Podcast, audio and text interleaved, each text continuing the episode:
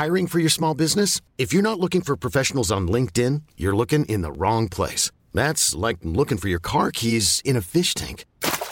LinkedIn helps you hire professionals you can't find anywhere else, even those who aren't actively searching for a new job but might be open to the perfect role. In a given month, over 70% of LinkedIn users don't even visit other leading job sites. So start looking in the right place. With LinkedIn, you can hire professionals like a professional. Post your free job on linkedin.com slash achieve today. Vox Polony.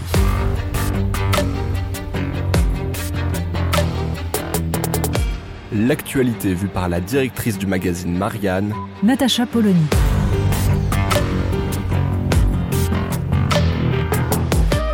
Vox Polony. Une certitude. Chaque Français devrait lire le rapport de la Convention citoyenne sur la fin de vie. Chaque Français devrait se confronter à la complexité d'un sujet qui touche à l'intime, qui réveille nos peurs les plus enfouies et met au jour ce que nos sociétés endormies par le fantasme d'une science toute puissante s'évertuent à masquer. La mort a disparu de notre espace public, mais elle est là, inéluctable et brutale, et l'effacer de nos consciences ne permet pas d'éliminer les souffrances qu'elle provoque, bien au contraire. La mort, et peut-être pire encore, la déchéance physique, la perte de ce qui nous constitue comme individus libres. Si donc nous choisissons de regarder en face notre humaine condition, il faut le faire le plus humblement du monde, en se gardant des affirmations péremptoires de militants de tous bords. Les citoyens réunis dans la Convention ont exprimé des avis divers, s'éparpillant parmi les nombreuses options qui s'offrent à nous, légaliser le suicide assisté, l'euthanasie, l'un ou l'autre, l'un et l'autre, avec de strictes conditions, sans conditions, ne légaliser ni l'un ni l'autre. Comme dans l'ensemble de la société, une majorité se dégage pour faire évoluer la loi, mais à des degrés divers. Une chose est cependant certaine. S'exprime dans tous ces avis la demande pour développer en urgence les unités de soins palliatifs et pour permettre la pleine et entière application de la loi Claes-Leonetti qui répond à une grande majorité des situations. Aucun d'entre nous ne sait quand la mort arrivera.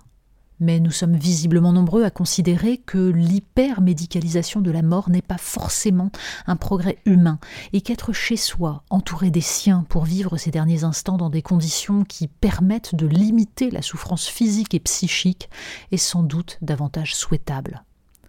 Encore faudrait-il que les soins palliatifs à l'hôpital et à domicile ne soient pas le parent pauvre d'une politique de santé publique elle-même réduite à la gestion de la pénurie.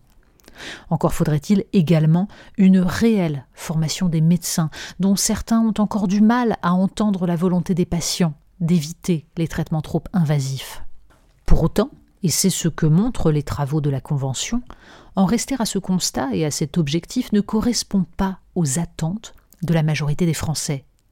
Est-ce le résultat de cette hypermédicalisation de la mort ou de l'entrée dans la vieillesse d'une génération ayant revendiqué la liberté individuelle comme aboutissement du progrès humain? Peu importe, le fait est là. Une majorité de Français réclament une évolution de la loi pour aller vers des formes d'euthanasie et de suicide assisté.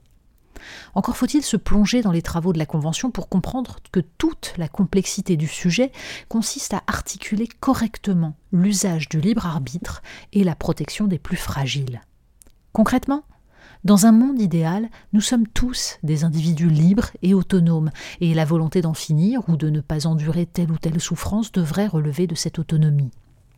Et si les moyens modernes peuvent nous éviter de transformer ce choix en tragédie, pourquoi pas? Mais en réalité, le désespoir, la peur, la culpabilité entravent subtilement notre libre arbitre.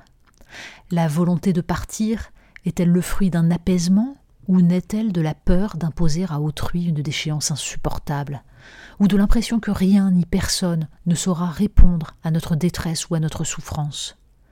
D'où le fait qu'une loi modifiant les équilibres actuels ne doit intervenir que dans le cadre d'un investissement massif dans la prise en charge de la fin de vie. À défaut de cela, elle encourt le risque de n'être qu'une facilité offerte à notre société pour se détourner un peu plus des êtres fragiles, souffrants et improductifs, le contraire d'une société civilisée. C'est toute la difficulté Le Monde publiait le 1er décembre 2022 une tribune au vitriol de l'homme chargé aux Pays-Bas de contrôler les cas d'euthanasie dans un pays pionnier en la matière et vers lequel se tournent les Françaises à la recherche d'une mort douce. Théo Boer y dénonçait l'absence totale d'investissement dans les soins palliatifs et l'augmentation concomitante des euthanasies et des suicides violents. Il alertait sur le fait que les conditions fixées au départ pour limiter les recours à l'euthanasie et au suicide assisté finissent par être levées sous la pression des individus réclamant l'accès à ce droit. Vision alarmiste? Sans doute, mais il faudra aux politiques tenir compte de ces alertes plutôt que de se laisser enfermer dans un débat binaire le nouvel élément de langage brandi par Emmanuel Macron, ce modèle français de la fin de vie avec co-construction par les parlementaires, ne suffira pas à effacer les difficultés, d'autant que le président s'est bien gardé de dévoiler quoi que ce soit de sa propre vision. Comment imaginer que la majorité LR au Sénat reflètera en la matière les équilibres du pays? L'équation politique n'est absolument pas résolue et le président de la République, dans sa réponse aux citoyens de la Convention, n'esquisse pas le début d'un dépassement de cette opposition apparente entre liberté individuelle et fraternité universelle. S'il est une voix française, c'est pourtant celle de ce juste équilibre contre l'utilitarisme et la liberté dérégulée qui progresse partout ailleurs. Vox Polony. Retrouvez tous les podcasts de Marianne sur les plateformes de streaming. Et puis les analyses, articles et entretiens de la rédaction sur marianne.net.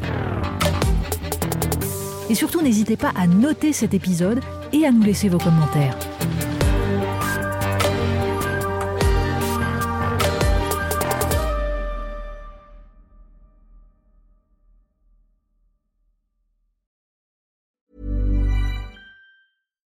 When you make decisions for your company, you look for the no-brainers. And if you have a lot of mailing to do, stamps.com is the ultimate no-brainer. It streamlines your processes to make your business more efficient, which makes you less busy. Mail checks, invoices, legal documents, and everything you need to keep your business running with stamps.com. Seamlessly connect with every major marketplace and shopping cart Schedule package pickups and see your cheapest and fastest shipping options from different carriers with rates up to 89% off USPS and UPS rates. And with the stamps.com mobile app, you can take care of mailing and shipping wherever you are. Make the same no-brainer decision as over 1 million other businesses with stamps.com. Sign up with code program for a 4-week trial plus free postage and a free digital scale. No long-term commitments or contracts. That's stamps.com. Code program.